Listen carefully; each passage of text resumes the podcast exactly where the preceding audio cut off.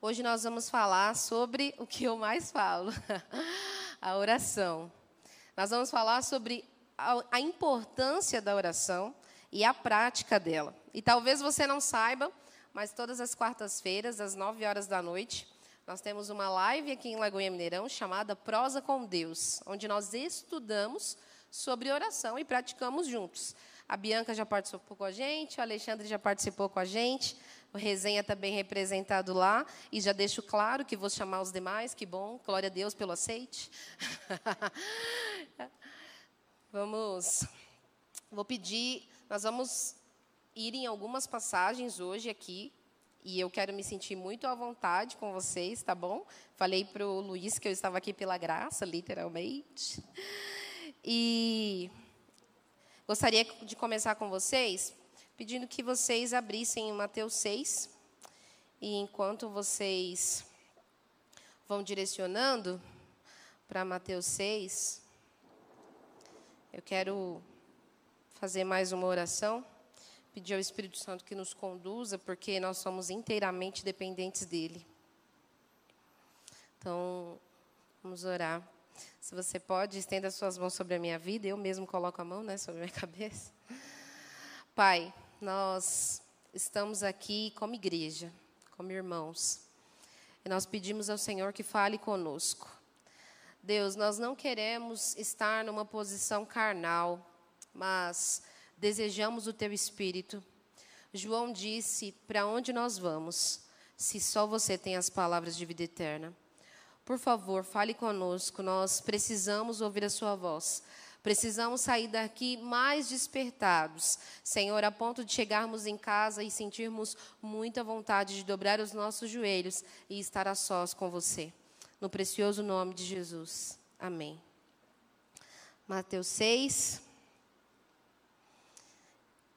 E existem muitas definições sobre o que é oração. E talvez, por existir muitas definições, seja até um assunto tratado como natural demais, né? banalizado, né? vamos rasgar o verbo, negligenciado. Orar para quê, gente? Deus sabe de tudo. Para que, que a gente vai orar? Tem por que a gente orar. Mas, oração, além de falar com Deus, é ouvir a Deus. E a oração é também a melhor forma de autoconhecimento. Mas como assim? Eu estou falando e aí eu vou me conhecendo. Conforme você vai falando, o Espírito Santo vai te transformando de dentro para fora. E ele vai te mostrando quem você é. E se por acaso você ainda não teve essa experiência, eu já vou te ajudar. Vai com calma, porque você não é uma boa pessoa. Não vai sair uma coisa muito legal, tipo, nossa, eu sou incrível. Não, não é. Oração é uma forma humana de demonstrar completa dependência de Deus. Completa dependência. Já diz o ditado que nós só oramos quando nós estamos em momento de urgência, né? Quando nós estamos precisando. E isso revela uma completa dependência de Deus. E normalmente a gente fala assim: Poxa, Deus, eu já tentei de tudo, agora eu vou falar com o Senhor. Aí ele fala assim: Legal, estava aqui desde o início, né, companheiro? Que bom, colega. Maravilhoso. E esse transformar de dentro para fora, ele vai nos levando para mais perto de Deus. Mas isso, gente, não é natural. A nossa carne não deseja a Deus. Então, quando você tem preguiça de orar, quando você tem preguiça de ler as Escrituras, entenda. Você é ruim, você já sabe. Mas entenda que é a sua carne dizendo: Eu não quero estar com Ele. E aí você precisa entrar numa guerra contra a sua carne e o seu espírito, porque o espírito vai pedir a Deus e a carne vai dizer: Eu não quero. E aí, Joyce, como é que vence isso? Quem estiver mais alimentado. E como que a gente pode, como que a gente pode acompanhar esse processo de alimentação? O que os seus olhos estão vendo? O que os seus ouvidos estão ouvindo? Onde os seus pés estão te levando?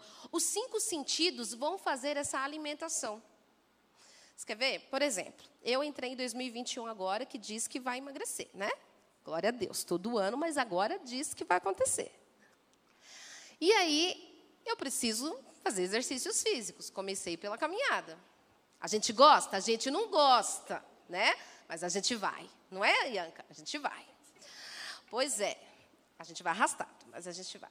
E aí, o que, que eu preciso para me motivar? Eu aprendo dessa forma. Pode ser que você aprenda de outra. Mas eu aprendo muito quando eu consumo conteúdo sobre aquele assunto. Então eu preciso ver 20 vezes o cara falando os benefícios da caminhada. Joyce, os benefícios da caminhada. Joyce, os benefícios. E aí, quando eu acordo cedo, que eu quero, tipo, ah, não, eu quero ler. Ah, eu vou ficar aqui no meu sofá lendo. Não, não, Joyce, você tem que fazer a caminhada. O que, que, eu tenho que, o que, que a minha mente vai me sinalizar? Joyce, caminhar é um benefício. E não é um, é vários. Não é? Então, quando você precisa ter o seu momento de oração, o seu momento devocional, é importante que você tenha consumido conteúdos que te levem para esse lugar, que te mostrem quais são os benefícios. Por quê? Para quê? Por quê? Muitas coisas a sua mente não vai te questionar para você fazer, tipo pecar. Não, só peca, não precisa saber por quê. Peca. Mas as disciplinas espirituais, ela vai te fazer um monte de questionamento a ponto de você falar assim: ah, é muito chato, não vou, não quero. Ô, gente, né? A gente precisa falar a verdade para as pessoas. Que às vezes as pessoas falam assim, Joyce, me sinta assim, a pior pessoa do mundo, que eu não, eu não, não gosto muito de orar. Bem-vindo ao clube, meu amigo. Tudo bom? Pois é, porque isso não é natural do homem. O homem não deseja Deus. E isso é fruto do pecado. Já dizia a novela Gênesis, né? Pecado. Pois é. Então, Mateus 6, vocês estão com a Bíblia aberta aí? Mateus 6. Jesus vai falar sobre o ensino da oração. E aqui eu quero responder duas perguntas com vocês.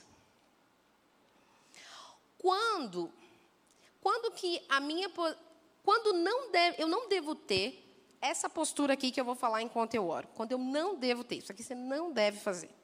Se você for ler, vamos ler. É, Mateus 6, 5.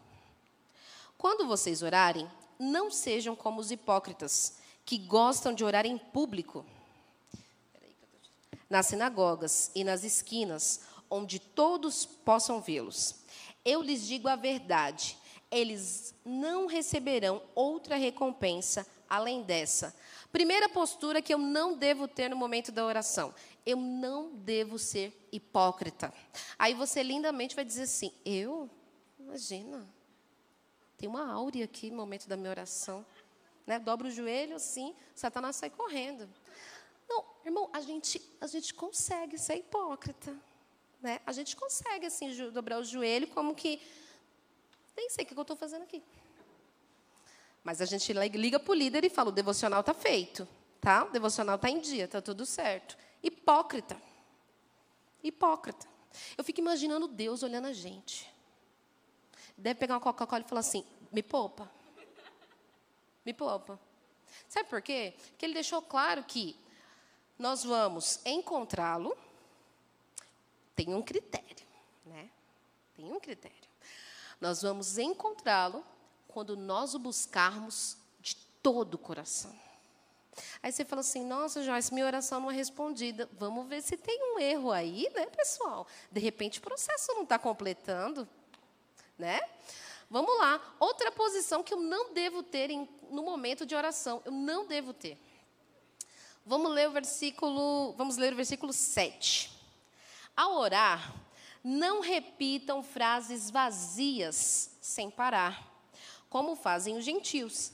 Eles acham que, se repetirem as palavras várias vezes, suas orações serão respondidas. O que eu não devo ser no momento da oração? Repetidor. Então, assim, vou bem olhar o que o pastor Silvio fala, né, que eu vou gravar, que eu vou repetir. Ou eu vou pegar o livrinho e aí eu vou repetir várias vezes. Imagina eu falando com a Bianca assim: Oi, tudo bom? Ah, Vamos caminhar hoje? Aí eu chego no outro dia, oi, tudo bom? Vamos caminhar hoje? Oi, tudo bom? Vamos caminhar. Gente, não tem um diálogo? Não tem uma coisa, um negócio? Não tem uma conversa? E, gente, Deus entende quando você está falando com Ele ou quando você está simplesmente repetindo palavras do outro. Aí você pode me questionar e falar assim, Joyce, mas as pessoas dizem que nós temos que ler os salmos, que os salmos nos ajudam a orar perfeitamente. Você fica com essa palavra aí, você não esquece disso. Mas ali é um modelo Isso é para te ajudar a começar. Você não vai ficar repetindo aquilo toda hora. Por quê? Porque ele quer ouvir o seu coração. O que, que seu coração tem a dizer? O salmista fala assim: pega as grávidas e mata, mata ela com seus filhos. Vai ficar falando isso? Não vai, gente. Então, é importante que seja um processo interno, de dentro para fora, para que seja o que? Verdadeiro. Então, o que, que eu não posso ser no momento da oração? Eu não posso ser hipócrita e eu não posso ser repetidor. E quando a gente se pegar nesse momento, dá dois tapas na sua cara e fala assim: vamos lá, não é para ser hipócrita, vamos voltar aqui. Tenta dez vezes, volta dez vezes. Aí você fala assim: já, você já teve esse momento de hipocrisia? E se eu contar uma história, você chora. Você chora, porque, gente, nós somos assim. A gente não é essa coisa fofa. Não é.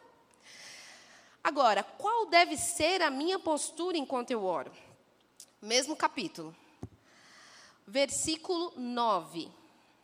Portanto, orem da seguinte forma: Pai, para aí. Já para aí.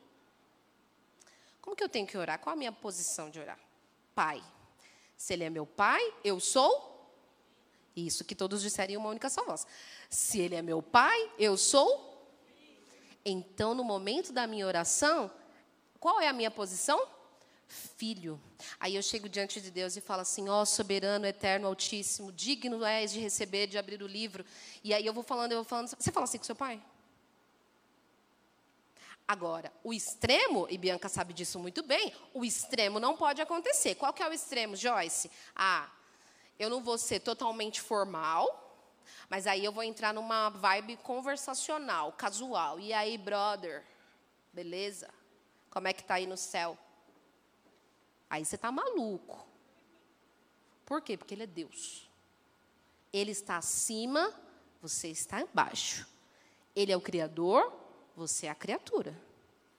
Através de Jesus, nós recebemos livre acesso ao Pai. Isso quer dizer que agora eu posso ter intimidade com Ele. E, gente, isso é privilégio demais. Isso é privilégio demais. Você imagina, todo dia você chegar aqui e ter um sacerdote para você dar seus pedidos?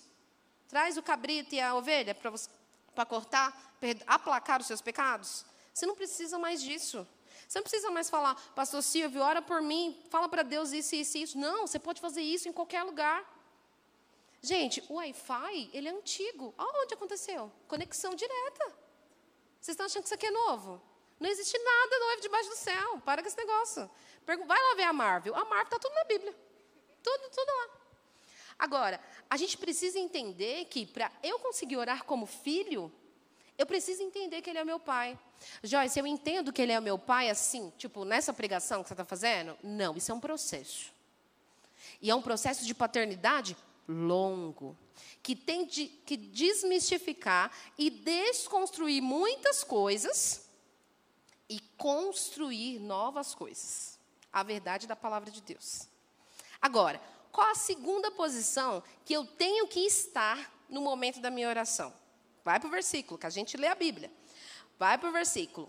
Pai, nosso. Já para, já pode parar aí. Nosso eu preciso orar como irmão. Então, eu, os eus da minha vida, acabou lá no momento que aceitei Jesus. Acabou.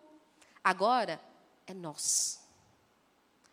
Pai nosso. Então a minha oração, ela não pode ser individualista. Deus abençoa a minha casa, os meus estudos. Senhor, eu quero o meu carro, o meu, o meu, o meu. Não, não, é nosso. Na sua oração precisa estar incluída a sua família, precisa estar incluída a sua igreja, o seu ministério, o seu bairro, o seu estado, o seu país. Se trata de nós. Igreja, nós. Aqui não foi o Luiz que começou o culto, foi o resenha. Nós. Aqui não foi os meninos que cantaram, foi o resenha. Nós. E isso precisa ser uma realidade do nosso coração. Então, como que eu vou a Deus em oração? Eu vou como filho. Eu vou como irmão. E aí, a gente vai agora, vai no versículo 13. Mais uma posição que nós precisamos ter momento, enquanto nós oramos. Parte B do versículo vai dizer: Pois teu é o reino, o poder e a glória para sempre. Agora, você precisa ter o um entendimento de que você tem que orar como filho, como irmão e como cidadão do reino.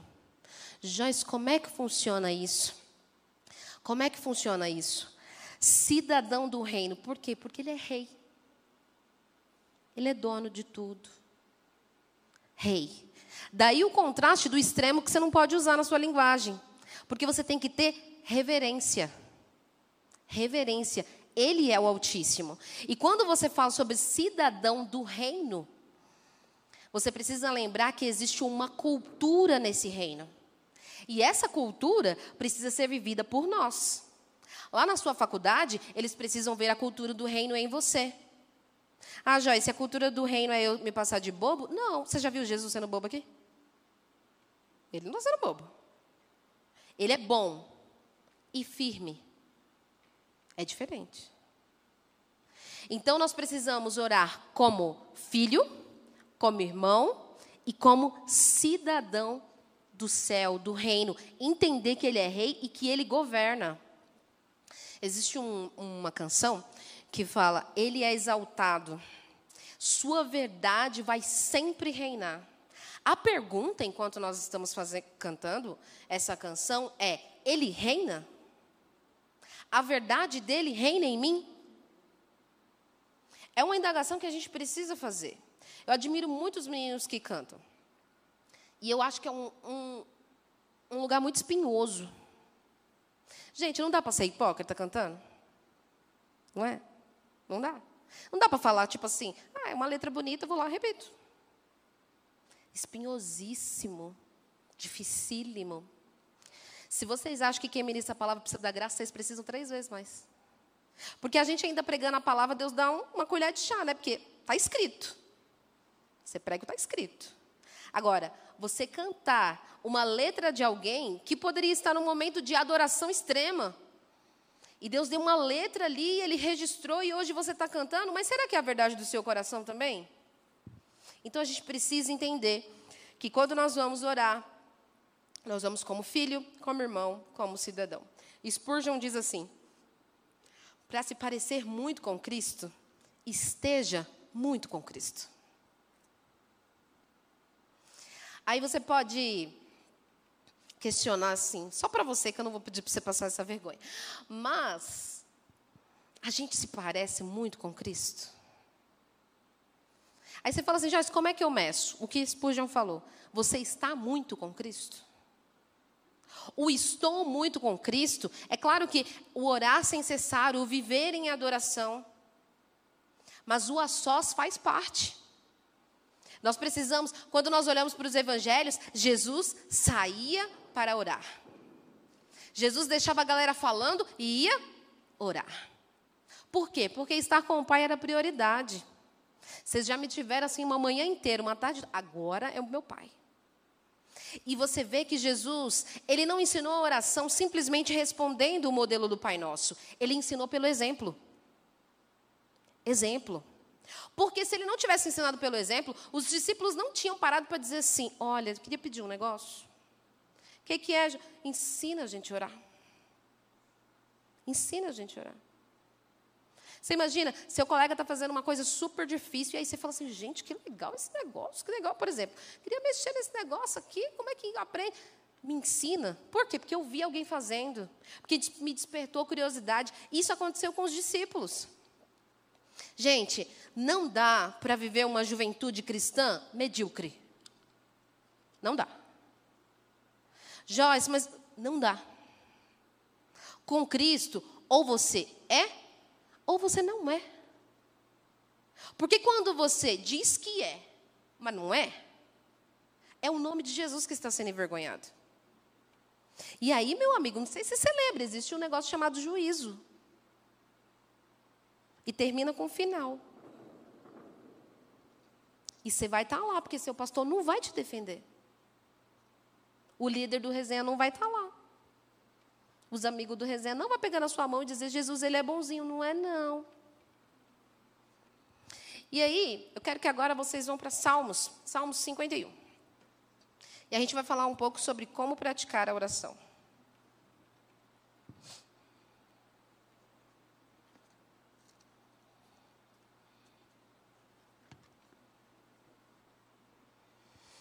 Salmo 51. Joyce, qual é, o que está acontecendo nesse salmo aqui? Lá em 2 Samuel, vai dizer que Davi pecou. Pisou na bola, esqueceu quem ele era, pecou. Ele pecou assim, vários pecados. E do, vários pecados graves. Está lá Betseba tomando banho, Davi cobiça. Hum, começou, cobiçou. Aí Davi quer Betseba. Davi convida. Davi fala assim: Ah, Urias está na guerra? Ih, nada. Tira férias, rapaz. Ih, tira férias. Vai ficar com a sua família. Urias, temente a Deus, soldado responsável, sabe que enquanto seus irmãos estão na guerra, ele não tem que ter felicidade, prazer. Ele permanece na sua posição de soldado.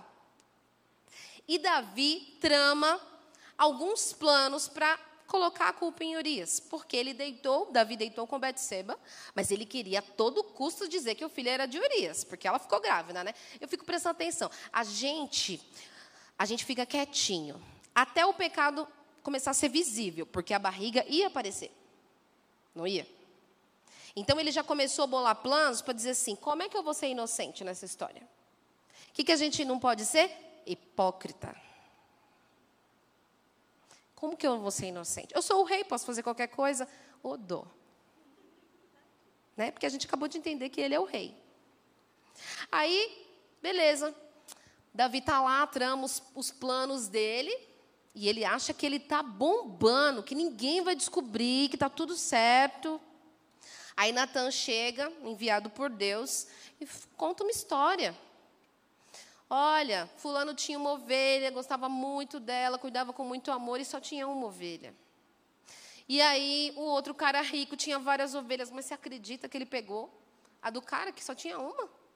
Davi revoltado. Imagina! Quem fez isso? Ah, eu tenho que ficar aqui.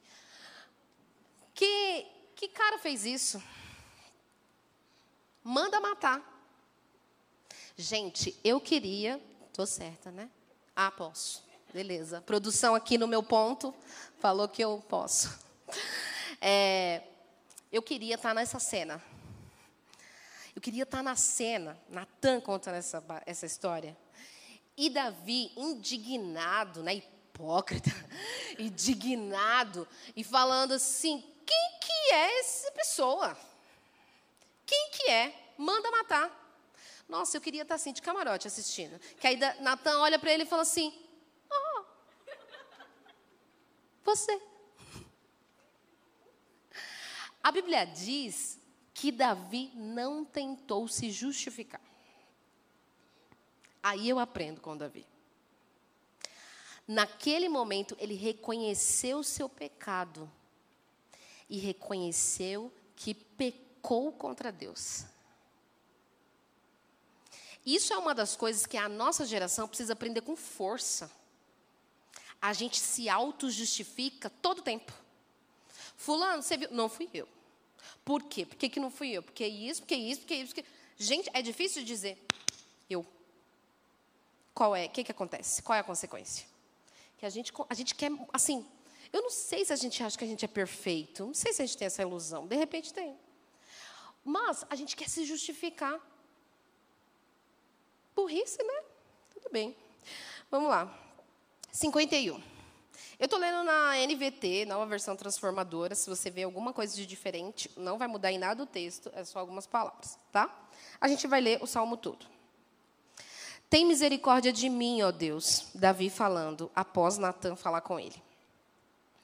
Tem misericórdia de mim, ó Deus, por causa do teu amor, por causa da tua grande compaixão. Apaga as manchas de minha rebeldia. Lava-me de toda a minha culpa, purifica-me do meu pecado. Pois reconheço minha rebeldia, meu pecado me persegue todo o tempo. Pequei contra ti, somente contra ti. Fiz o que é mal aos teus olhos, por isso tens razão no que dizes, e é justo o teu julgamento contra mim, pois sou pecador desde que nasci, sim, desde que minha mãe me concebeu. Tu, porém, desejas a verdade no íntimo, e no coração me mostras a sabedoria. Purifica-me de minha impureza, e ficarei limpo. Lava-me e ficarei mais branco que a neve. Devolve-me a alegria e a felicidade. Tu me quebraste. Agora, permite que eu exulte outra vez. Não continues a olhar para os meus pecados. Remove as manchas de minha culpa. Cria em mim, ó Deus, um coração puro. Renova dentro de mim um espírito firme. Não me expulses de tua presença e não retires de mim teu Santo Espírito. Restaura em mim a alegria de tua salvação e torna-me disposto a te obedecer. Então ensinarei teus caminhos aos rebeldes e eles voltarão a ti. Perdoa-me por ter derramado sangue, ó Deus de minha salvação. Então, com alegria, anunciarei tua justiça. Abre meus lábios, Senhor, para que minha boca te louve. Tu não desejas sacrifícios, do contrário, eu os ofereceria. Também não queres holocaustos. Os sacrifícios que desejas é um espírito quebrantado. Não rejeitarás um coração humilde e arrependido. Olha com favor para Sião e ajuda. Reconstrói os muros de Jerusalém. Então te agradarás dos sacrifícios de justiça, dos holocaustos e das ofertas queimadas. E sobre teu altar, novilhos voltarão a ser sacrificados. Três pontos, embora Davi nos ensine muitas coisas. Mas três pontos na oração de Davi nós precisamos aprender para aplicar na prática da nossa oração. Primeiro ponto, adoração. Segundo, confissão. Terceiro, ações de graças. Adoração, talvez o mais negligenciado de todos. A gente já começa assim. Deus, então, estava precisando disso, estava precisando daquilo, estava precisando daquilo outro. Ah, não esquece também, estava precisando daquilo outro. Nós precisamos iniciar o nosso tempo de oração adorando. Adorando. Joyce, mas adorar não é só quando os meninos estão tá cantando, que aí a gente levanta a mão, né? a gente fecha o olho e a gente adora. A gente até intitulou as músicas de músicas de adoração. Aí tem as músicas que é de celebração, as músicas agitadas. Adorar, dizer quem ele é. A sua oração precisa começar dizendo quem ele é. Joyce, ele não sabe quem ele é, claro que sabe. Vou te dizer quem não sabe. Você. Porque você diz que ele é o Deus do impossível, mas quando o problema chega, você não lembra disso. Não é? Você diz que ele é a sua provisão, mas quando falta o din-din lá na conta, você também não lembra disso. A oração, ela te nutre. A adoração te nutre a lembrar o seu espírito quem é o Deus que você serve. A sua oração precisa começar em adoração. E, e assim, vamos desmistificar alguns pensamentos. Oração não é uma disciplina que, porque você se tornou cristão, você precisa fazer. Ah, não, eu me tornei cristão e eu preciso fazer, né? Porque Deus gosta que a gente ore, então eu vou orar. Não, não, não, não. Oração é para você. É um benefício para você. Porque Deus, ele se contenta nele mesmo.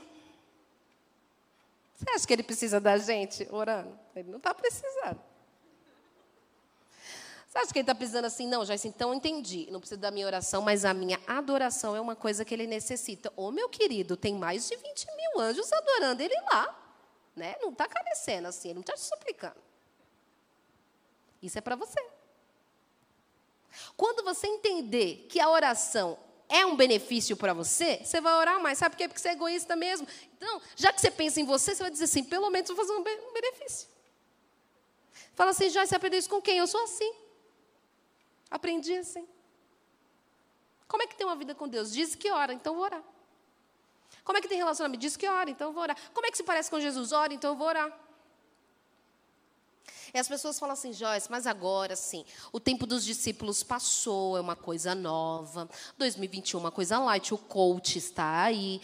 Eu posso, eu venço, eu faço acontecer. Vai vencer. Vai nessa ideia. Vai lá, volta lá em Lutero e fala para ele, você vai vencer. É, gente, difícil, não é difícil? É difícil. Que não bate a conta. Não bate a conta. A igreja é uma igreja mártire. Eu, eu, ficaria muito mais feliz de alguém falar assim, Joyce, Deus te abençoe. Pode ser que um dia, por amor a Cristo, você seja decepada. Aí você vai ficar um pouco, mas você vai dizer, amém. Agora você vai dizer assim, não, porque você é filho de Deus, ó o carro chegando aí, irmão. Ah, irmão.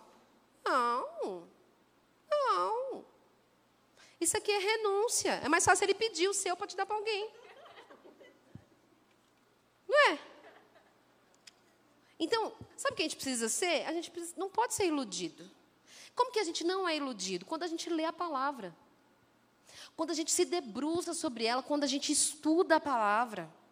Aí a gente olha e fala assim: gente, isso aqui é ser cristão. Gente, isso aqui é ser cristão. Aí você faz uma escolha. Qual, Joyce? Se eu quero ou não. Porque lembra da conversa que a gente teve minutos atrás? Ou é ou não é. E aí, se você chegar, depois de você entender, ter pleno conhecimento, você fala assim, Joyce, entendi, compreendi, entendi o Evangelho, justificação de Cristo, morada no céu, todos esses negócios, entendi. Não quero, eu vou dizer, te respeito. Só não me atrapalha. Obrigada. Lembro quando eu era criança, tinha um corinho, não sei se vocês vão lembrar disso, que fala assim: se você não vai, não impeça a mim. Né? Só, é, gente, só quem é raiz que vai saber. Obrigado, já te peguei aqui, tá? Só quem é raiz vai saber. Se você não vai, não impeça a mim. Por quê? Porque na nossa juventude nós somos levados muito pelo que as pessoas falam. Você quer ver? Vamos supor, estou com essa calça. Aí o Luiz fala assim: Joyce, não ficou muito boa. O que, que eu vou fazer? Nunca mais ficou. Que eu vou falar: gente, o irmão falou que não ficou legal. Por quê? Porque eu estou preocupado com a opinião dele. Aí, se você vê que seus amigos não oram, você fala assim: ai, não vou orar, né? Porque meio careta. A intercessão de manhã antes do culto, eu? Imagina, chego para o louvor. Por quê? Ah, não, coisa de velho das irmãs do círculo de oração. Você me respeita que eu sou líder de intercessão. Você me respeita. Gente, oração é para o cristão. É para o cristão. Gosto muito da afirmação que o pastor Lucinho fala. Ele diz assim: o cristão que não ora, ele é um ateu na prática. O ateu te reverencia, que fala assim: olha, eu, eu queria ser um ateu assim, mas você está melhor. Você está melhor. Nós precisamos orar. Se você não guardar nada do que eu estou falando aqui, lembra só disso, você precisa orar. Você precisa. Oração é uma questão de sobrevivência. Sobrevivência. Não tem como você ser um cristão e você não ter relacionamento com Deus. Porque nem a graça você vai reconhecer que é graça quando receber a graça. Por quê? Porque você não foi transformado, você não foi regenerado. Lembra, oração é uma forma de autoconhecimento. Quanto mais você ora, mais você entende quem você é. Quanto mais você ora, mais você entende quem ele é. E aí, meu amigo, você vai cavando um buraco, você vai entrando dentro e você vai pedindo misericórdia. Misericórdia. Gente, misericórdia não é um ditado popular dos crentes, é misericórdia de verdade. Tem compaixão de mim. Lembra cego de Jericó? Filho de Davi, tem misericórdia de mim, porque ele teve consciência que ele era o Cristo e que ele, como humano, um pecador. Agora, voltando a Davi. Quando a gente vê o primeiro versículo, tem misericórdia de mim, ó Deus, por causa do teu amor. Talvez a gente ache que adjetivos em adoração é ele ter que dizer: Você é um Deus amoroso. Mas ele está dizendo isso aqui nessa frase. Tem misericórdia, ó Deus, por causa do teu amor. Gente, o cara tinha acabado de fazer vários crimes e vários pecados. Olha como que ele começa. Tem misericórdia, tem compaixão. Por quê? Porque ninguém mais pode ter misericórdia de mim. Quem é que vai perdoar o meu pecado? Quem tem condições de perdoar o meu pecado? Ninguém, se não for o Senhor. Só o Senhor pode. Quem vai perdoar o meu pecado? Joyce, mas ele era o rei de Israel. E daí? Fazia cocô e xixi? humano, carente da graça e da misericórdia. E aí ele continua, por causa da tua grande compaixão. Olha como ele exalta a compaixão, olha como ele reconhece que ele é o próprio amor, que ele é a própria graça e que só ele poderia fazer algo. Agora, o que a gente não pode confundir? Adoração com bajulação. Não confunde. Faz esse favor. O que é bajulação, Joyce? Deus, o Senhor é maravilhoso. Nossa, o Senhor é poderoso demais. O Senhor abriu uma vermelha, o Senhor fez grandes coisas. Deus estava precisando de um negócio. Isso é bajulação. E isso também é manipulação. E aí eu vou te lembrar: Ele está no trono, Ele está vendo tudo, inclusive seu coração. Tipo assim, não perde seu tempo, entendeu? Não perde. Tempo é precioso, uma moeda que não volta. Adoração não é bajulação. E algumas fraquezas desse nosso momento de adoração.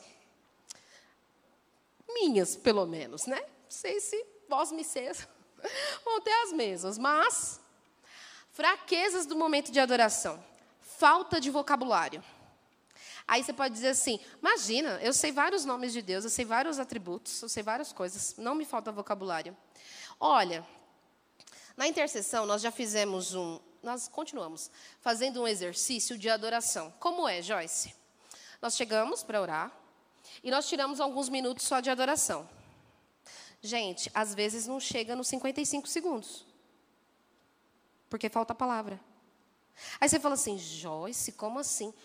Você só vai ter vocabulário quando a sua mente pratica um exercício. Por quê? Você começa a dizer assim: Deus, nós te adoramos porque o Senhor é santo, o Senhor é digno, o Senhor é poderoso, Jeová Nissi, Jeová Rafá, raiz da tribo de Davi, tal, tal, tal, tal. Daqui a pouco você fala assim: Ah, isso é lindo. Não tem mais. Maravilhoso. Não tem mais. Porque sua mente não está treinada para isso. Duas coisas. Sua mente não está treinada para isso Segunda fraqueza da adoração: ignorância. O entendimento limitado. Limitado do quê? De quem ele é. Se eu não entendo quem ele é, logo eu não sei proferir. Então eu tenho falta de vocabulário e tenho falta de entendimento, ignorância. Já você está me dizendo que para eu adorar em, em oração, eu preciso ler a Bíblia? Aí você acertou. Porque para você orar à vontade de Deus, você precisa ler as Escrituras. Senão vai ser simplesmente o que você quer. Que lindo que seria, né? Só que não, irmão. Nós falamos sobre adoração é diferente de bajulação. Falamos sobre os extremos da linguagem. Eu posso chegar a Ele com intimidade, mas eu preciso lembrar que Ele é Deus. Ele não é o meu irmão de cinco anos. Reverência reverência. Ele é o rei. E nós precisamos lembrar que nós temos livre acesso. Nós vamos continuar em Salmo 51, mas eu queria que você fosse em Hebreus 4. Hebreus 4, 14 e 16. Para a gente ganhar tempo, eu vou ler. E ele fala assim: Visto, portanto, que temos um grande sumo sacerdote que entrou no céu, Jesus, o Filho de Deus, apeguemos-nos firmemente àquilo em quem cremos. Nosso sumo sacerdote entende nossas fraquezas, pois enfrentou as mesmas tentações que nós, mas nunca pecou.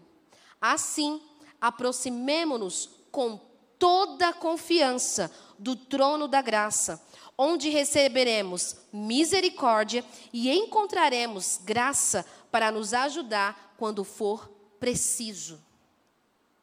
Acheguemos-nos com confiança. Confiança porque você é legal e você pode ter acesso ao Pai. Não, confiança porque Cristo te deu essa confiança. O véu se rasgou, ele te justificou. E ele está dizendo para você assim: depois do meu sacrifício, pode ir. Pode passar. Gente, vocês não têm ideia o que era para o sacerdote chegar no Santo dos Santos. Que burocracia. Que burocracia. E ainda era amarrado uma cordinha aqui, tá, irmão? Porque se ele entrasse no Santo dos Santos e estava assim, sim, sou um crente mais ou menos, uma coisa assim, vou no culto de vez em quando, não tenho uma vida de santidade assim tão plena, por que, que a cordinha? Porque se ele fosse fulminado, tamanha santidade de Deus, puxava o corpo arrastando. Você imagina a gente aqui. Meu irmão, não ia querer essa cordinha, não.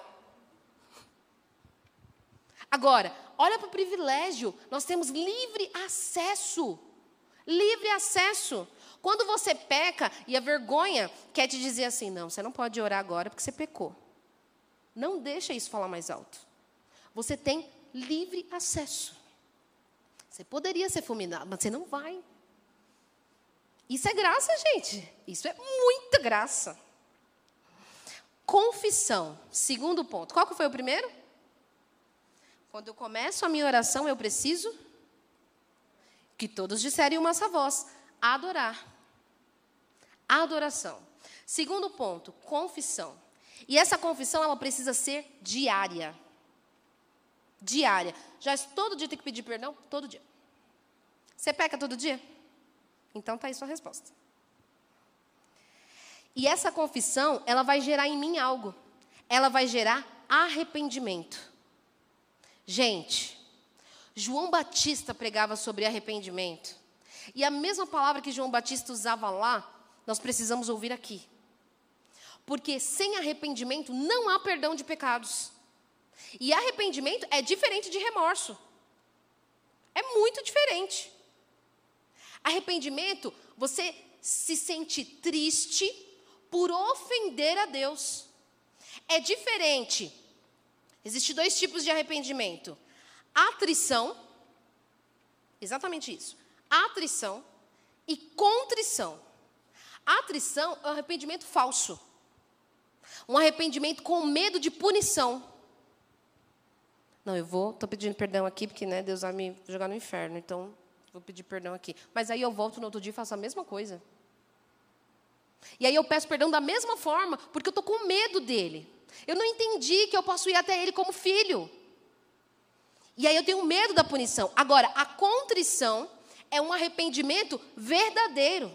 É onde o meu coração fica triste porque eu ofendi a santidade de Deus. E onde que a gente vê aqui? Confissão. Vamos voltar para o texto.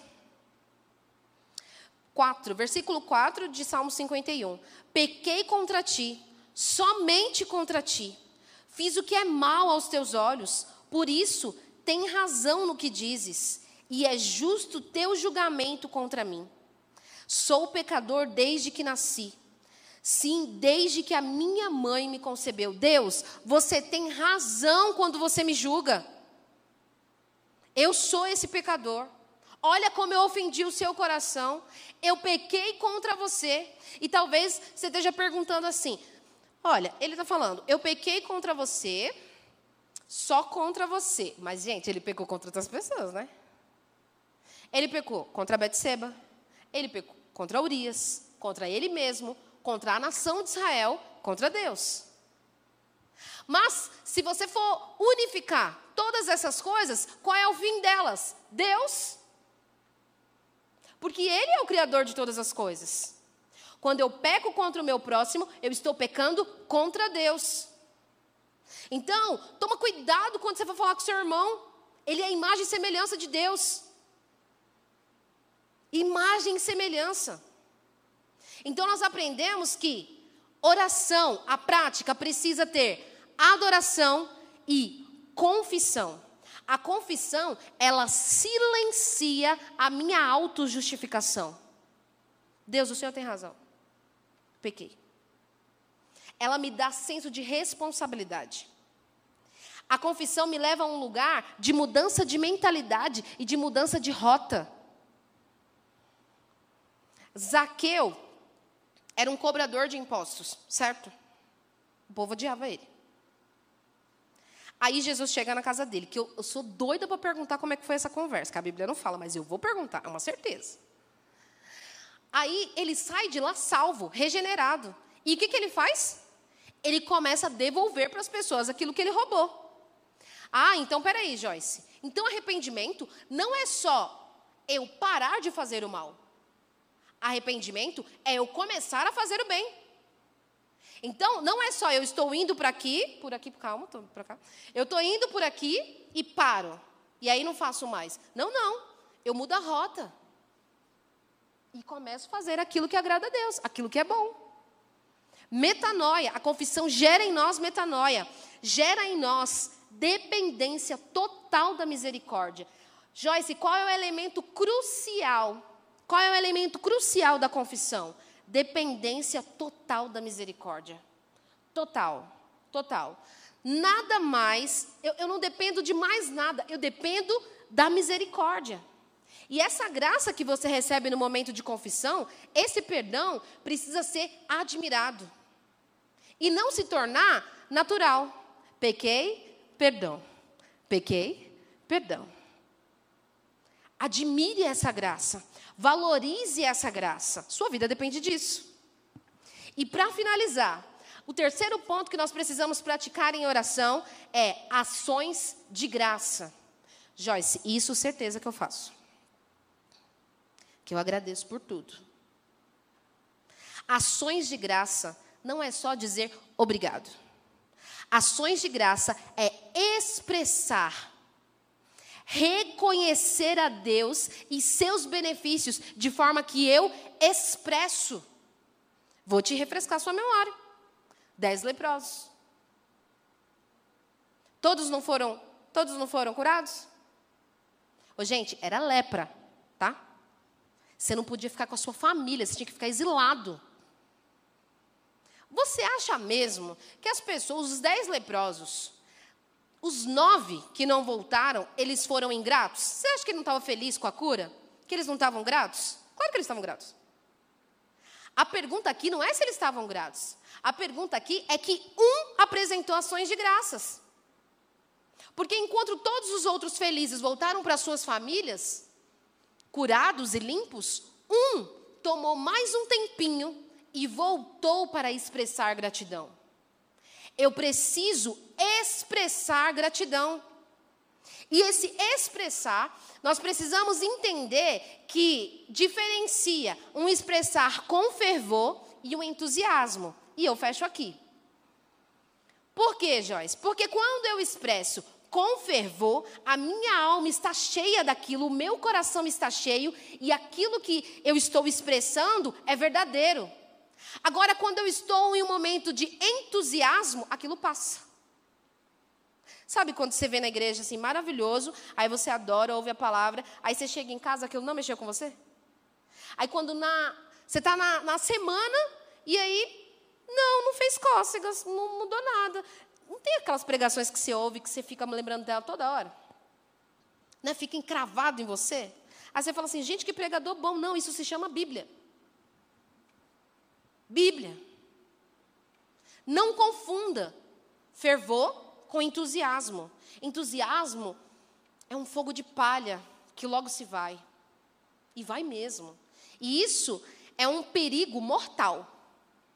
Porque se eu me torno um cristão entusiasta, quando o dia mal chegar, eu vou ser derrotado com certeza. Porque a minha casa não está, não está firmada na rocha, está firmada na areia. E volta no texto para a gente ler o último versículo, e nós vamos para os nossos lares. E ele diz: 15: Abre meus lábios, Senhor, para que minha boca te louve. Gente, gratidão. Ele poderia dizer: Meu coração se encherá de gratidão. Mas ele está expressando: Abre meus lábios, Senhor, faz eu reconhecer